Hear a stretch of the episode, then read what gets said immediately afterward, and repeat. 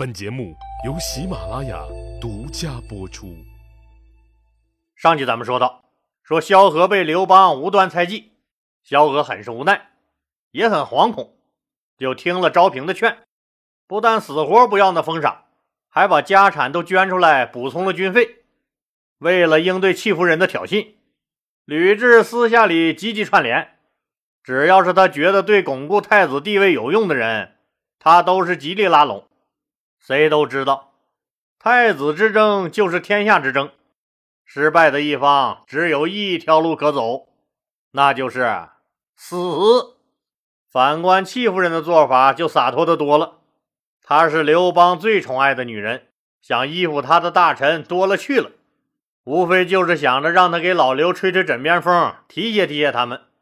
可是戚夫人一概不尿，一律不结交，就是想用自己的柔情身子和眼泪感化他老刘，从不参与政治，也不染指政治。这让刘邦很是欣慰，也更看重戚夫人，更想把戚夫人娘俩安排好了。反正这么说吧，这吕雉急急张牙舞爪、外勾内敛的时候。戚夫人除了日夜哭泣、天天流泪外，就真的没有第二个招数了。特别是吕雉杀了韩信、剁碎了彭越以后，刘邦可是看出来了，这娘们儿心狠手辣。如不把刘如意推上太子的宝座，自己一旦哪天蹬了腿儿，戚夫人娘俩的结局一定好不了。自己老了，换太子的计划还必须得尽快实施。上次周昌阻止了自己改立太子的行动，现在周昌已经不在朝廷了，那正是自己改立太子的大好机会。于是刘老大请了个瞎子半仙儿，这摇头晃脑算了个主事皆宜的好日子。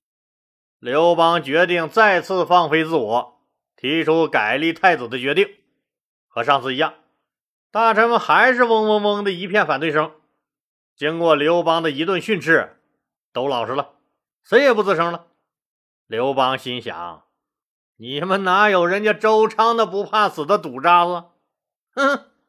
就要下令颁布诏书，免去刘盈的太子之位，册立刘如意为新的皇太子。”就听着底下一个人拜伏在地，大喊着：“万万不可！万万不可呀，陛下！”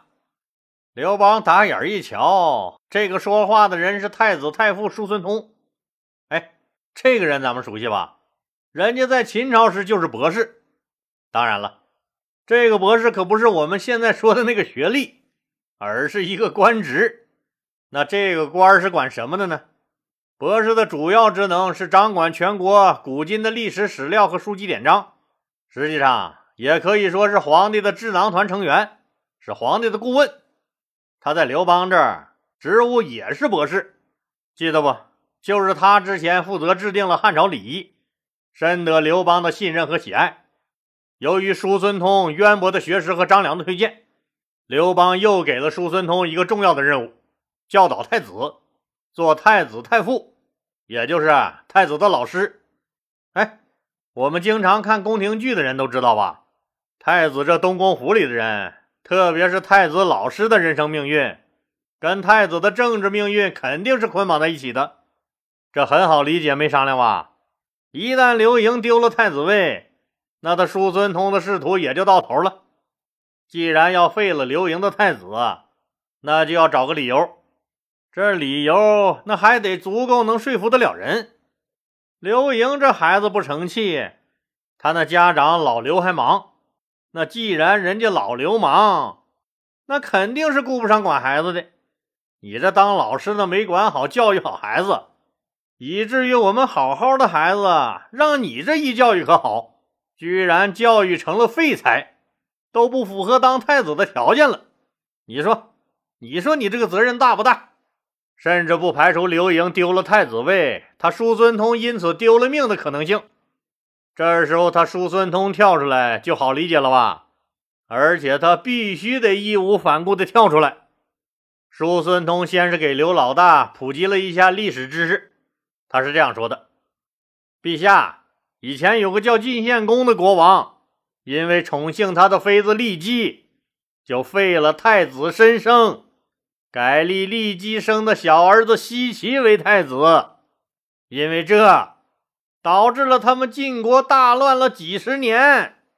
讲完这个故事，叔孙通偷眼瞄了刘邦一眼，一看老刘黑青着脸，没啥表情，瞬间就明白了，他喵的，感情他老刘他是不知道晋献公是谁呀，还以为我瞎说骗他玩呢。那就跟他说个眼巴前的事儿。叔孙通又开口了：“陛下，眼前也有活生生的例子呀。”当年秦始皇要是早立扶苏为太子，那还至于让小胡亥钻了空子？辛辛苦苦统一后，龙宫十五年就亡了，可怜呐！十五年，连个青春期都没过，这可是您亲眼看着的呀。如今太子仁义忠孝。何况皇后跟陛下您出生入死，患难与共，您怎么可以背弃他呢？叔孙通又偷眼一瞧，刘老大这回有了反应，但还是不置可否。叔孙通急了，一旦刘盈丢了太子位，自己的前半生就白混了，后半生更没得混了。想到这儿，叔孙通豁出去了。陛下如若一定要废长立幼，臣实在不忍心看到我大汉江山从此败落。我叔孙通愿意现在就撞死在这大柱子上，血染朝堂。说完就作势要当场撞死。刘邦吓了一跳，这都啥人了？这都谁说读书人骨头软？那一吓唬尿一裆。这货明显是来玩命的，以死进谏呐！生孩子他妈不叫生孩子，吓人呢！这事整的，眼看就要闹出人命案了。刘邦无奈的笑了：“嘿嘿，老伙计，你这是干啥？多心了，玩笑也开不起了。你看看你。”要死要活的，玩笑，玩笑，咋还当真了你？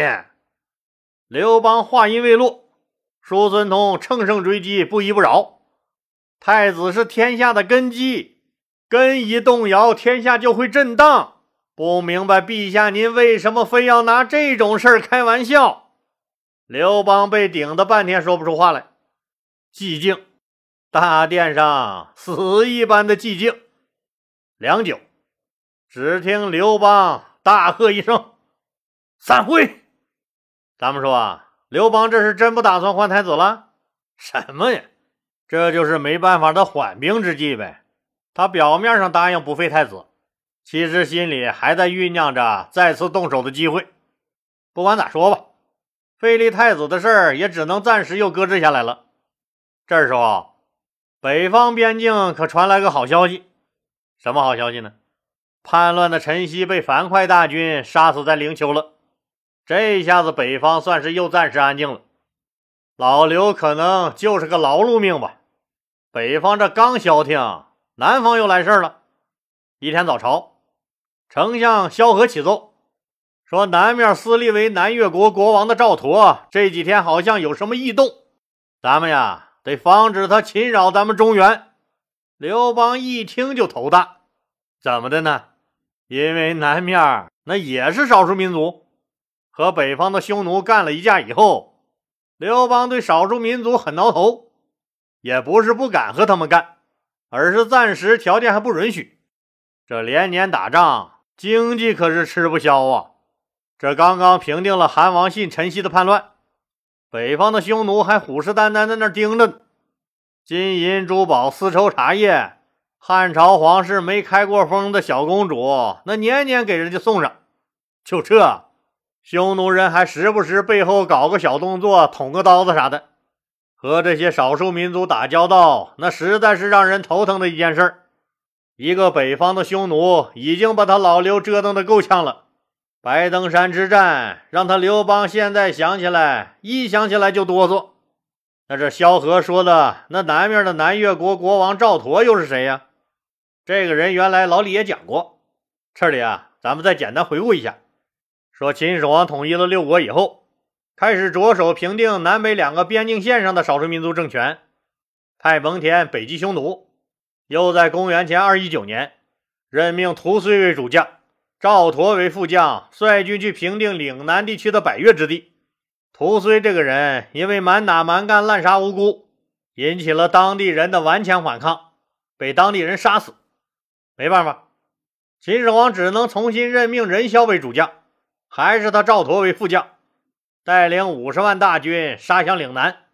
南方少数民族他就再厉害吗，也经不住当时最牛逼的大秦帝国五十万精锐的铁血军团的攻击。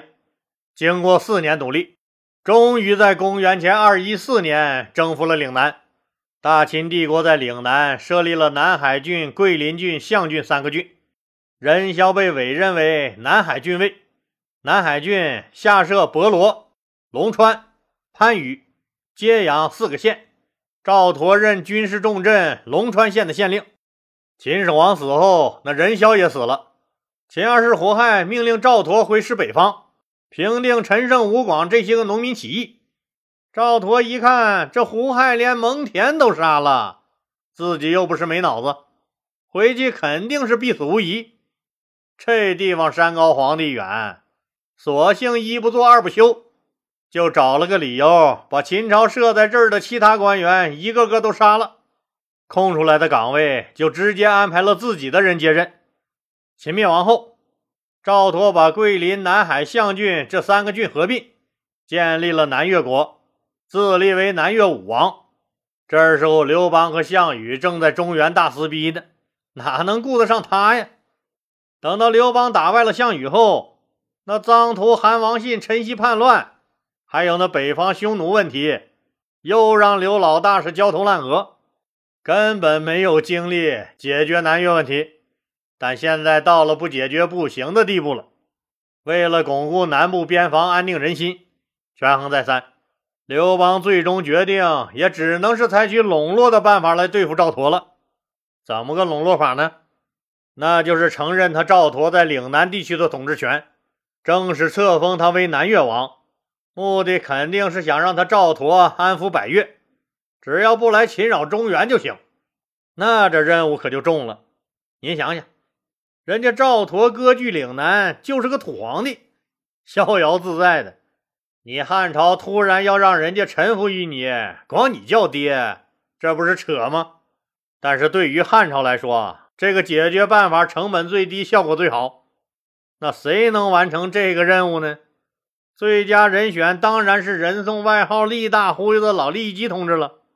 可是，可是记性好的同志们都知道。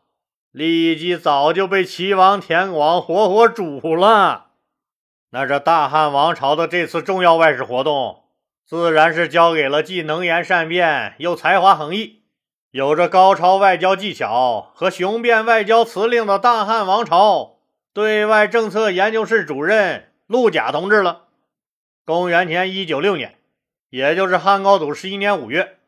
刘邦让陆贾带着委任状和刻好的南越国国王大印，带着符节出使南越，去册封赵佗为南越国国王。刘邦承认赵佗为南越王，当然他赵佗那就必须得承认刘邦天子至尊，祖国万岁。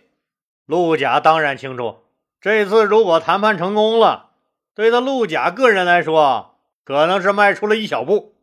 不过这一小步。却足以奠定他在外交界至高无上的地位。看似的这一小步，对大汉王朝的和平事业来说，却是实实在在的迈出了一大步。但传说中的不辱使命，哪是那么好完成呢？当陆贾好不容易爬山涉水来到赵佗面前时，他并没有受到大汉使者该有的尊重，反而是那个赵佗耍尽了地主的傲慢。赵佗也知道。他刘邦奈何不了自己，就梳着当地少数民族流行的一撮锥子一样的发髻，像簸箕一样叉开双腿，大呲咧咧地坐在那儿，一副欠揍的表情。态度是要多傲慢，那有多傲慢。陆贾虽然心里极不痛快，但是作为一名优秀的外交家，他的职业感觉告诉他，这就是他们一只纸老虎。陛下，您是中原人吧？陆贾不动声色地问。哦，咋了吗？赵佗一副心不在焉、要死的样子。陛下的老家真定那个地方好啊，山美水美，人更美。陆贾开始给赵佗下套了，那是赵佗得意的笑起来，陆贾也笑了。那这么看来，您应该就是南越的第一代移民了。猜的不错的话，您的亲戚、子弟、朋友，甚至祖宗坟墓都还在中原的真定吧？您怎么就以越人自居了？您看看您这身打扮。不仅抛弃了祖先的衣冠礼仪，同时置亲族和祖先坟墓于不顾，简直就是数典忘祖、大逆不道！现在居然还想拿区区弹丸之地的南越和我大汉王朝抗衡，恐怕您要大祸临头了！赵佗心里冷笑：“狗屁的礼仪！别以为打这个大幌子，老子就怕你了！”你们那个什么狗屁天子在北方，老子这是南方，几千里地呢，你咋呼谁呢？你正所谓山高皇帝远，欺负的就是你汉朝使者，咋地？陆贾一看赵佗死猪不怕开水烫的德行，知道不打疼他，这货是不会认怂的，就使出了杀手锏。好了，今天就说到这儿吧，谢谢大家。